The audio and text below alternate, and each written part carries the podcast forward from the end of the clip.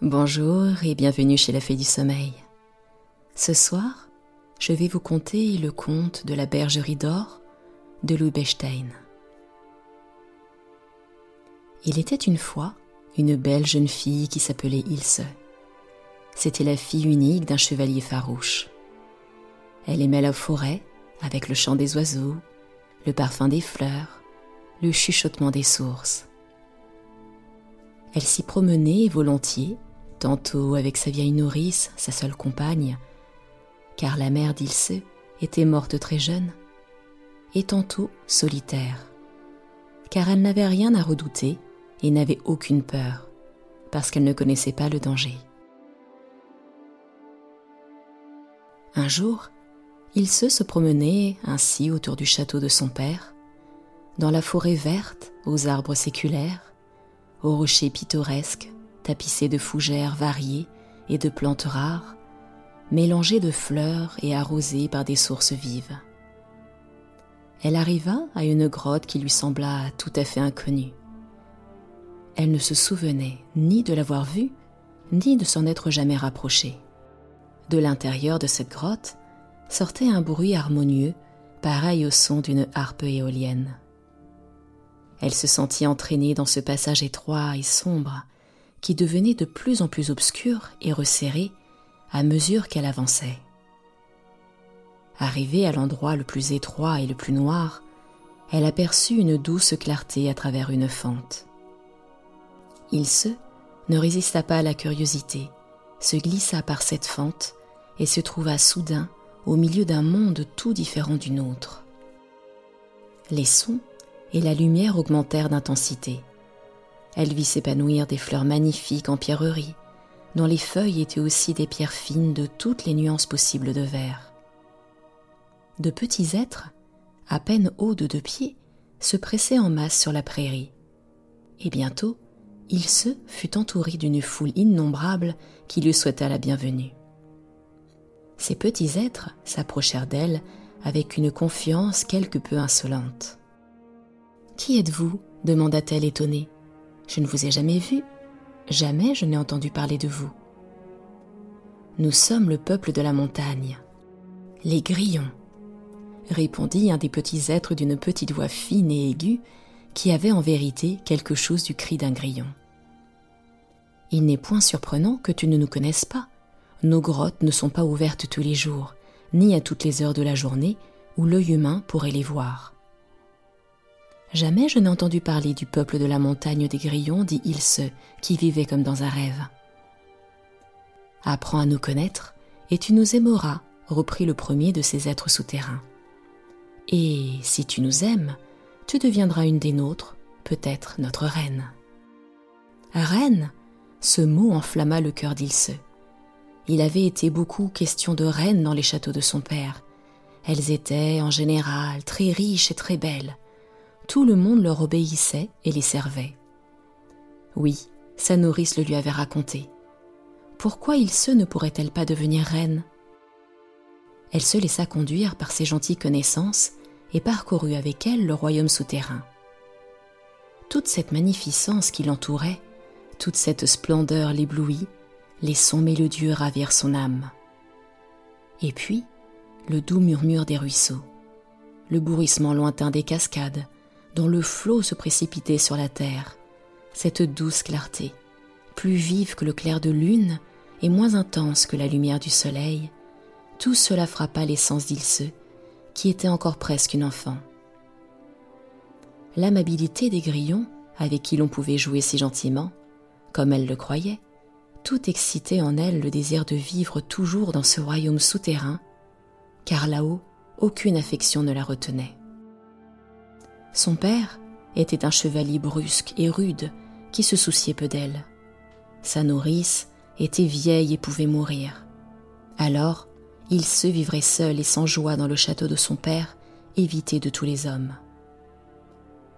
Ses réflexions furent encore accompagnées par le chuchotement et les prières des grillons.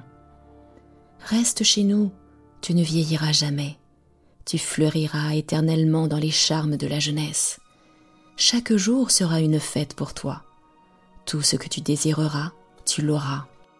Pour toi, toujours les meilleures choses.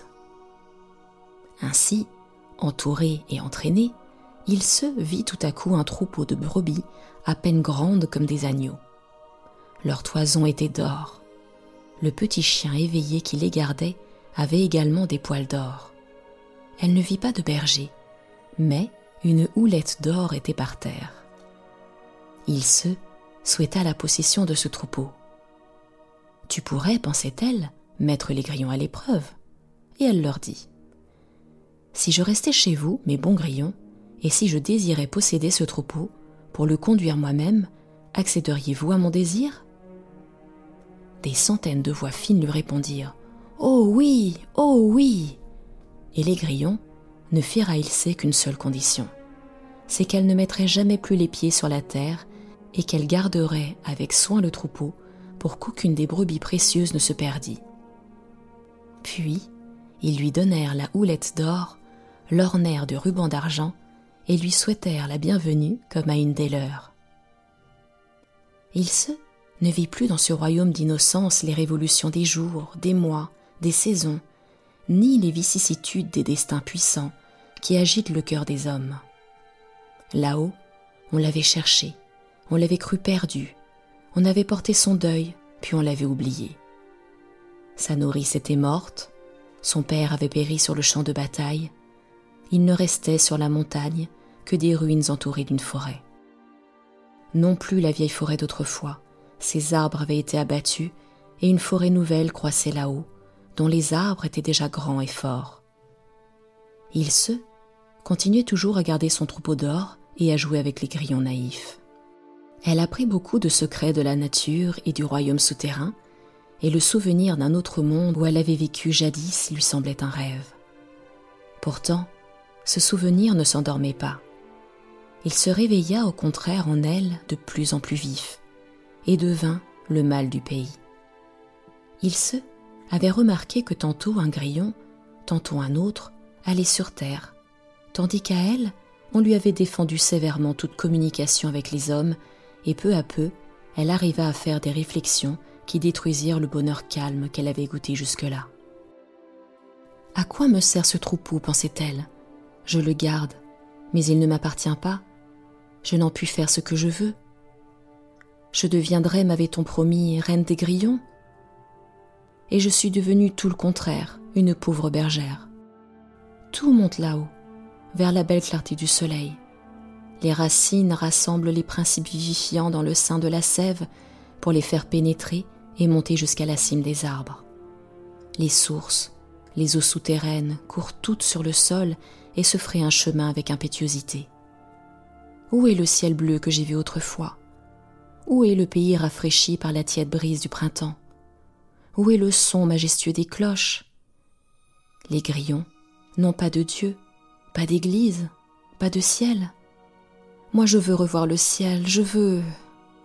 Et alors, il se découvrit ses désirs au grillon. Ceux-ci penchèrent tristement leur petite tête. Ils prévoyaient tout ce qui allait arriver. Tu as promis de rester toujours avec nous, objectèrent-ils.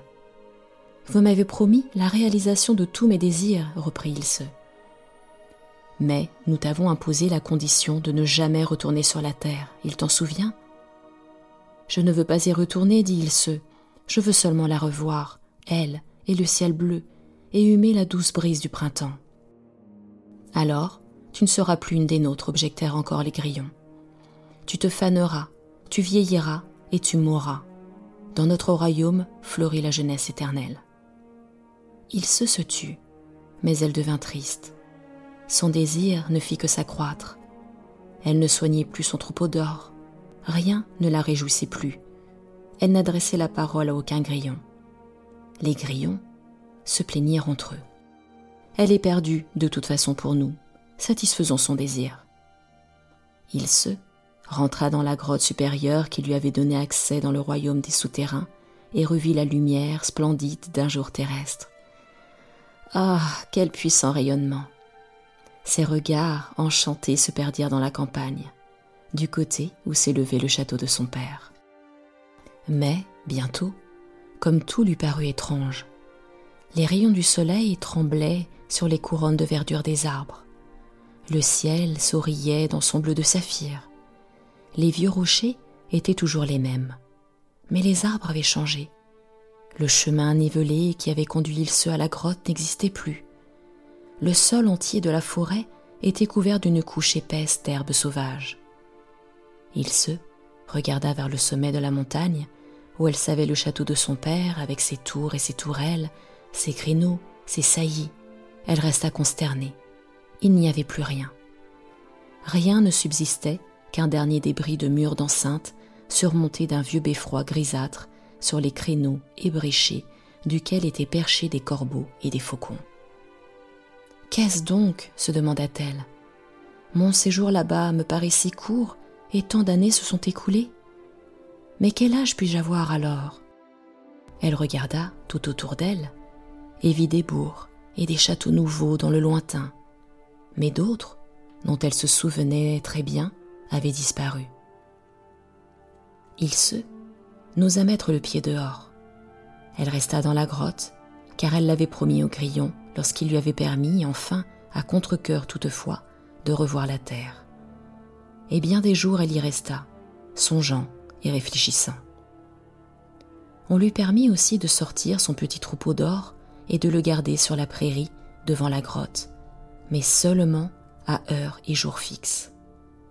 Le premier jour du mois de mai, à l'Ascension, à la Pentecôte, à la Saint-Jean, soit à midi, quand le soleil est le plus haut, ou vers minuit, la veille de ces fêtes. Ces jours-là, beaucoup d'habitants de la contrée, suivant une ancienne habitude des temps païens, gravissaient les hauteurs pour y chercher des plantes médicinales et des racines miraculeuses. Il arriva quelquefois à Ilse d'être vu par des hommes. On était frappé de cet étrange fantôme, pâle, calme, sérieux, vêtu d'une robe blanche qui ne vieillissait jamais. Quelques-uns virent aussi son troupeau d'or, mais ils ne purent, malgré tout leur effort, attraper une seule brebis. Car le chien gardait les têtes à toison d'or d'un œil attentif, et au moindre avertissement qu'il faisait entendre, il se, il se, levait sa houlette et son troupeau disparaissait. Quand des hommes purs et bons s'approchaient d'Ilse, elle répondait aux questions qu'ils lui adressaient, mais seulement à des questions sérieuses et faites dans un but sérieux. Parfois, ces réponses avaient un double sens, sous lequel elles contenaient un avis ou des paroles prophétiques. Alors, ils se souvinrent que dans les temps païens, il avait déjà vécu dans les forêts des dieux et des prophétesses, et ils appelèrent Ilse, du nom de ces prêtresses, une alrune. Toutes les dames blanches sont pareilles à des alrunes, qui, d'après la légende, hantent les vieux châteaux et les vieilles forêts en attendant leur délivrance. Ilse aussi espérait être délivrée de la captivité où la retenait le charme des grillons, à qui elle s'était donnée elle-même, mais elle ignorait que son désenchantement dépendit d'une chose presque inimaginable. Un jour, qu'elle était assise dans l'obscurité de sa grotte et laissait brouter son troupeau sur la prairie, une créature humaine y survint. C'était une Bilze ou méchante sorcière, faisant secrètement du mal aux hommes et aux animaux. Elle appela Ilse. Pourquoi restes-tu toujours seule dans cette hauteur, grande Alrune Rentre parmi les hommes, reprends des sentiments humains, partage les joies et les douleurs des hommes, aime et sois aimé. Il se répondit douloureusement. Ma parole me retient. Autrement, je m'en irai volontiers dans la vallée avec mon troupeau. Tu n'as qu'à vouloir, tu en as le pouvoir, s'écria la Bilze.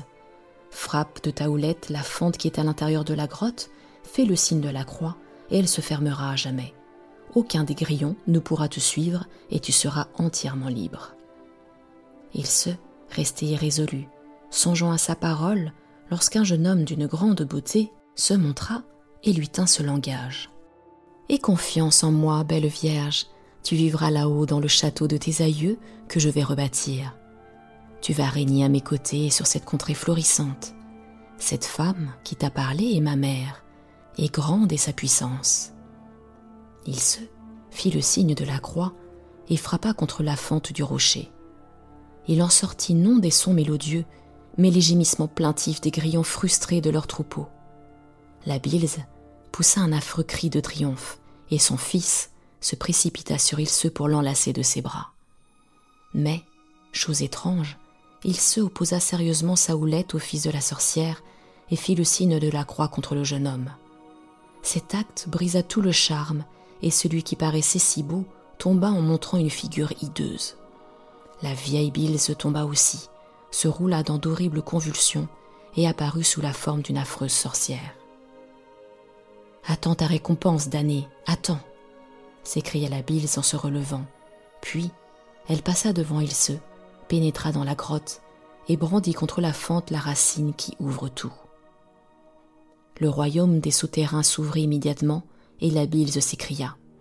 Arrivez, sortez, grillons, cherchez votre troupeau, punissez cette infidèle, cette parjure, qu'elle est pour châtiment un éternel désir et une éternelle déception. Déjà, les grillons entouraient Ilse et s'interposaient entre elle et la Bile et son fils. Tu es et tu resteras la nôtre, dit du peuple grillon. Quand aucune cloche ne sonnera, quand il n'existera plus d'église, ni d'hommes méchants comme cette Bilze, alors l'heure de ta délivrance sonnera, mais pas avant. Attends et garde ton troupeau. Tu ne verras plus le jour sur la terre qu'une fois que tous les sept ans. Alors, tu pourras te montrer avec tes brebis.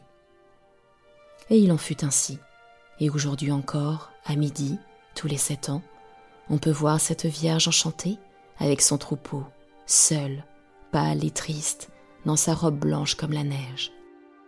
Il existe encore des méchants, et les bons sont appelés au temple de Dieu par les cloches. Et ainsi s'achève le conte de la bergerie d'or. Je vous retrouve très prochainement pour de nouveaux contes enchantés et pour dormir. À très bientôt.